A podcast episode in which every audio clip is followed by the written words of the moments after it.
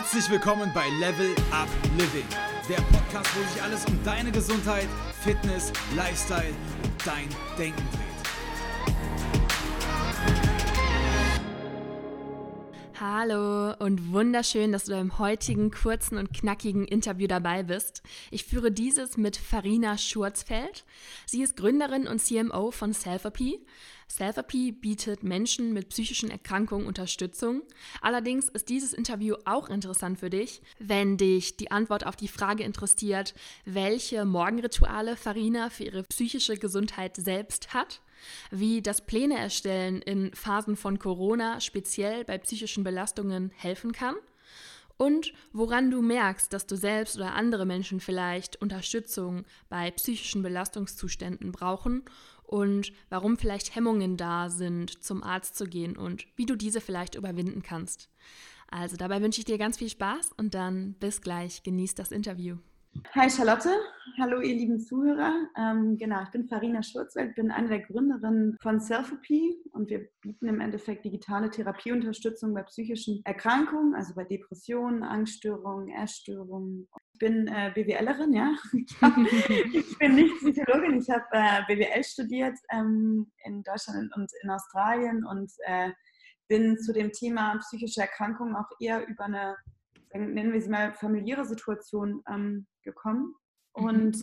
kann damit auch bestätigen, ähm, dass psychische Erkrankungen in Deutschland, im Endeffekt sagt man, jeder, jeder Sechste ist einmal in seinem Leben von einer psychischen Belastungssituation so betroffen, dass er eigentlich Unterstützung bräuchte. Und äh, wenn man jetzt mal ins Umfeld fragt, glaube ich, findet man immer jemanden, der psychisch gesehen irgendwie eine Phase hat, wo, ja, wo es schön wäre, einen Ansprechpartner zu haben.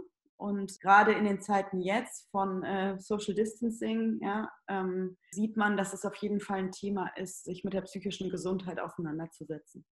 Woran bemerke ich denn dann eigentlich, dass ich mit meinem Problem jetzt nicht mehr allein klarkomme? Also woran bemerke ich denn, dass ich jetzt der eine im sozialen Umfeld bin, dessen Probleme doch vielleicht ein bisschen belastender sind als so ja die alltäglichen und dass ich jetzt mir Hilfe suchen sollte?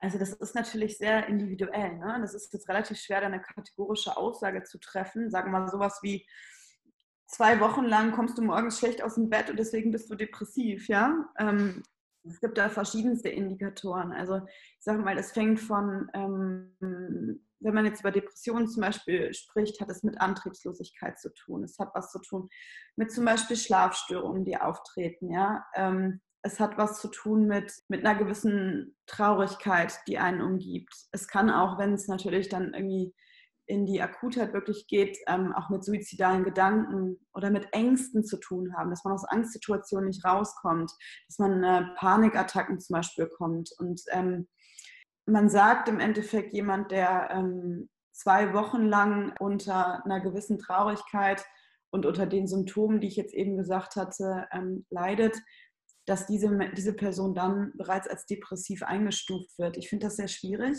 weil ähm, mhm. es kann immer mal eine Situation geben, äh, wo zum Beispiel, sagen wir mal, eine Trennung oder jemand stirbt. Ja? Mhm. Ähm, dann hat man vielleicht mal eine Situation, wo auch über einen längeren Zeitraum man im Endeffekt schlecht schläft zum Beispiel, ja, oder morgens nicht aus dem Bett kommt. Aber ich würde sagen, an einem Punkt von, es ist so, für mich selber zum Beispiel ist es so ein Punkt, wo man einfach sagt, hey, ich war doch mal anders. Oder es ist mir mal leichter gefallen, morgens aufzustehen und ähm, irgendwie habe ich eine gewisse Müdigkeit, ähm, ich habe negative Gedankenspiralen, aus denen ich nicht rauskomme. Und ich würde sagen, auch an dem Punkt bereits kann man sich Unterstützung dafür holen. Und wenn es nachher auch nur dafür ist, seine Ressourcen zu stärken, ja, ähm, ist das auch, finde ich, ein, ein guter Ansatz. Und um eine wirkliche Feststellung zu machen, ist jetzt jemand depressiv, angstgestört, essgestört, das macht man meistens mit standardisierten Fragebögen. Also da werden dann so Scores abgefragt und ab einer gewissen Score wird man dann eingeschätzt als leicht, mittelschwer oder sogar schwer. Hm, total interessant auf jeden Fall, dass man, du hast das gerade schon gesagt, die Probleme und die Menschen sind da natürlich total individuell und man bemerkt das vielleicht auch ganz unterschiedlich.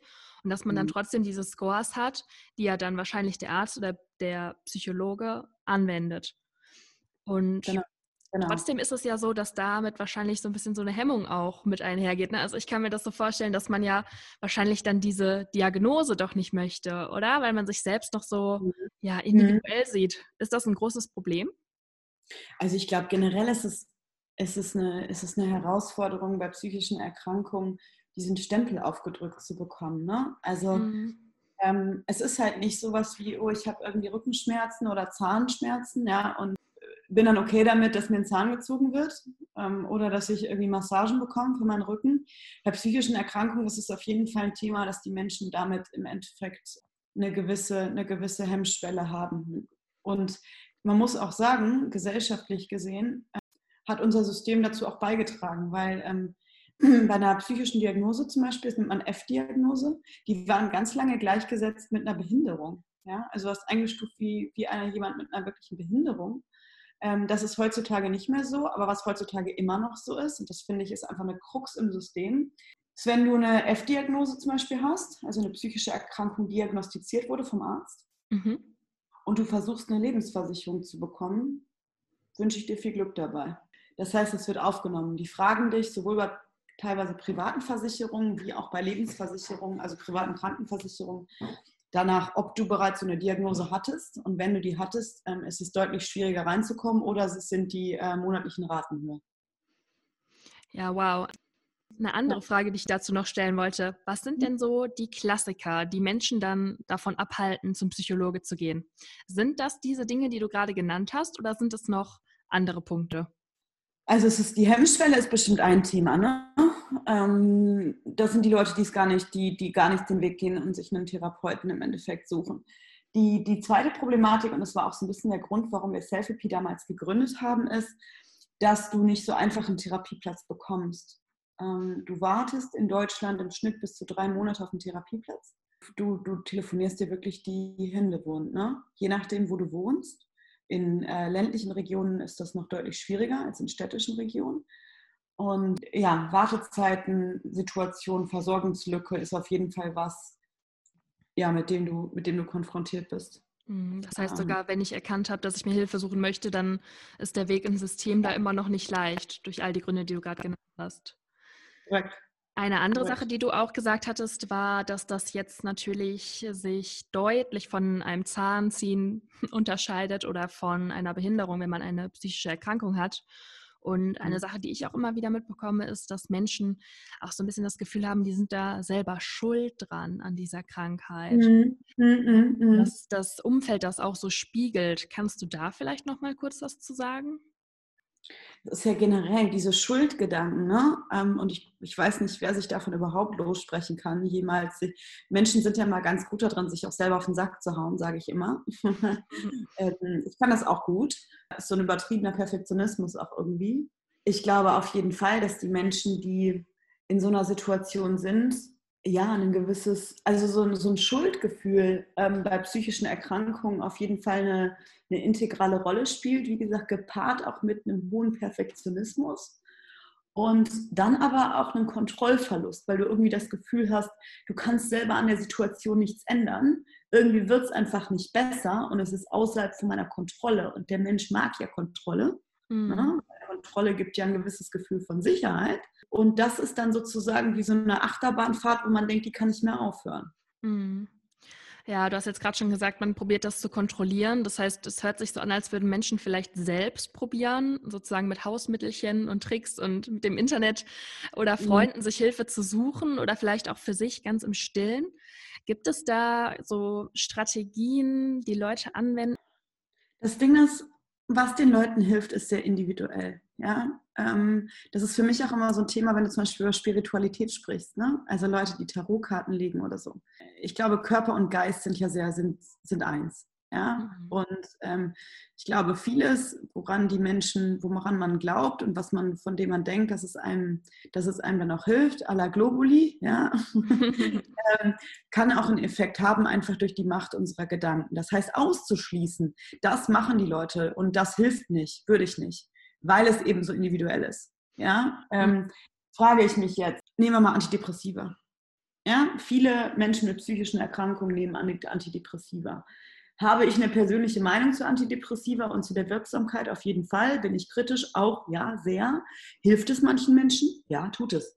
Und was ich nur sagen würde, wäre im Endeffekt, dass es Dinge gibt, von denen man weiß, dass sie helfen und zum Beispiel soziale Kontakte zu pflegen. Ja, weil viele Leute, die psychisch gesehen belastet sind, die igeln sich sehr ein. Die sind sehr isoliert.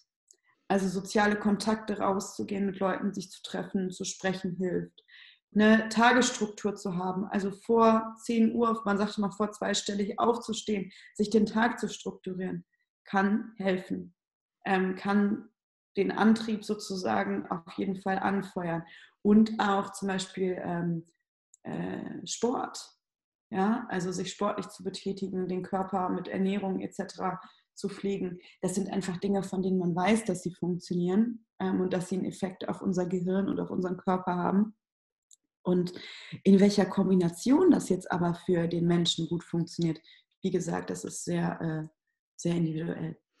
Mhm, danke für die Antwort. Du hast ja auch gerade schon drei ganz interessante Punkte angesprochen, die auf die jetzige Phase sehr gut mhm. zutreffen. Also für die Hörer, die das vielleicht später nochmal hören, wir führen das Interview in der Corona-Zeit und da ist ein geregelter Tagesablauf und Aufstehen vor zweistellig. Ähm, ja, und soziale Kontakte durch Social Distancing, durch die Ausgangssperre vielleicht oder Kontaktverbote und ja auch geschlossene Fitnessstudios oder Vereine mhm. vielleicht nicht so mhm. möglich. Was macht mhm. das vielleicht mit psychisch gesunden Menschen sogar oder eben auch mit bereits Vorbelasteten? Mhm. mhm. Wenn wir jetzt mal anfangen mit denen, die schon bereits belastet sind durch Angststörungen, Depressionen, da ist die Situation wirklich sehr, sehr schwierig, weil man redet Leuten mit Depressionen, wie gesagt, Sport, soziale Kontakte etc. Ja, jetzt kann ich im Wohnzimmer natürlich Sport machen, ja, oder ich kann mit Leuten irgendwie skypen oder FaceTime oder ich weiß nicht was, ja. Das ist auf jeden Fall schon mal ein Ersatz, aber es ist natürlich trotzdem einfach nicht das, was es sonst ist. Genauso auch Social Distancing, Körperkontakt, ja, Berührung, Nähe.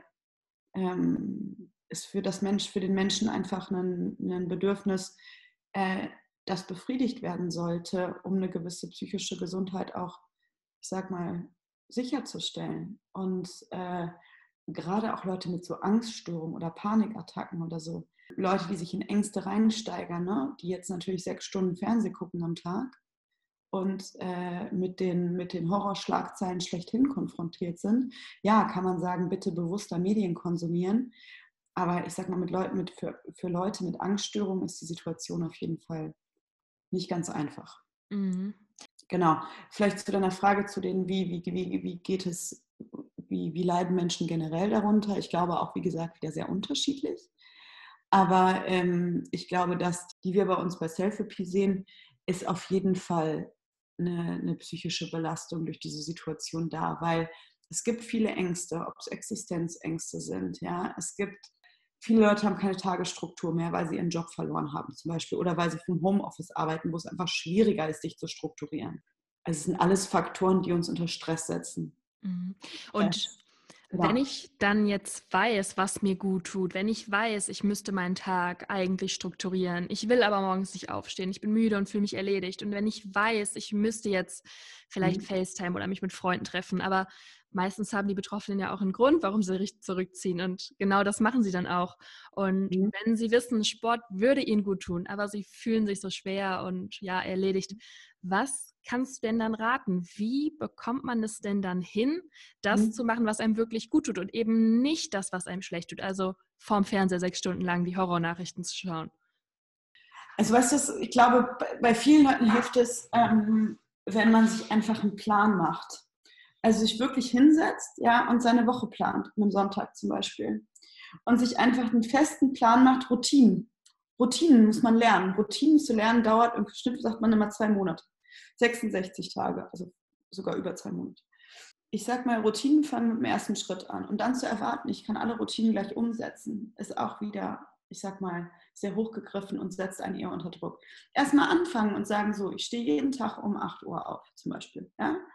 Ähm, jeden Tag und zu sagen, konsumiere eine Stunde pro Tag bewusst Medien. Also Nachrichten zum Beispiel oder eine halbe. Ähm, ich setze mich oder ich setze mir dreimal in, die, in, in den Kalender, ähm, eine halbe Stunde Sport zu machen oder eine halbe Stunde spazieren zu gehen, wo ich an den Tagen, wo ich keinen Sport mache. Ähm, und ich treffe zweimal die Woche Freunde oder so. Und ob es dann die für die einen die Meditation ist oder die sie abends noch machen oder morgens, für die anderen ist es irgendwie nochmal eine Stunde ein Buch zu lesen. Aber Dinge zu finden, wo man Freude hat, wo man, die einem so große Freude machen, dass sie so ein bisschen so diese, diese Quality Me-Time im Endeffekt ähm, positiv gestalten. Ob es der Kaffee am Morgen ist oder wie auch immer. Solche Sachen als Belohnung immer wieder einzubauen. Und wie gesagt, mit einer gesetzten, ähm, wirklich einem Wochenplaner. Das ist mein großer Tipp. Mhm, finde ich total cool. Bin ich auch total für. Habe ich auch schon mal eine Podcast-Folge drüber gedreht, über das Planen. Und vor allem auch mit Stift und Papier. Das finde ich super. Das ist eine ja, coole Idee. Genau, oder ein schönes Buch oder so, ne? Also einen schönen ja. Planer, den man sich kauft. Genau. Genau, sehr cool. Bevor wir dann gleich zur abschließenden Frage kommen, wann und mit welchen Problemen ich mich jetzt an euch, an Selfie wenden kann, möchte ich davor noch einmal ganz kurz fragen, ob du selbst auch ein paar Rituale, Techniken, Tätigkeiten hast. Du hattest gerade eben die mhm. Achtsamkeit mhm. erwähnt, die du selbst für deine psychische oder mentale Gesundheit tust, je nachdem, mhm. du es nennen magst und die für meine Hörer vielleicht auch interessant wären. Klar, gerne. Also wie gesagt, ich glaube, es ist sehr individuell. Ich bin jetzt eine absolute, ich bin jetzt so ein Sporthäschen. Ne? Ähm, mich musst du für Sport nicht zwingen, sondern ich mache sehr gerne Sport. Ähm, das heißt, für mich ist eigentlich klar, dass ich fünfmal die Woche Sport mache, wenn nicht sogar sechsmal. Ich spiele Volleyball, ich spiele Tennis, ich gehe so zum Fitness. Also da ist wirklich eine große Vielfalt.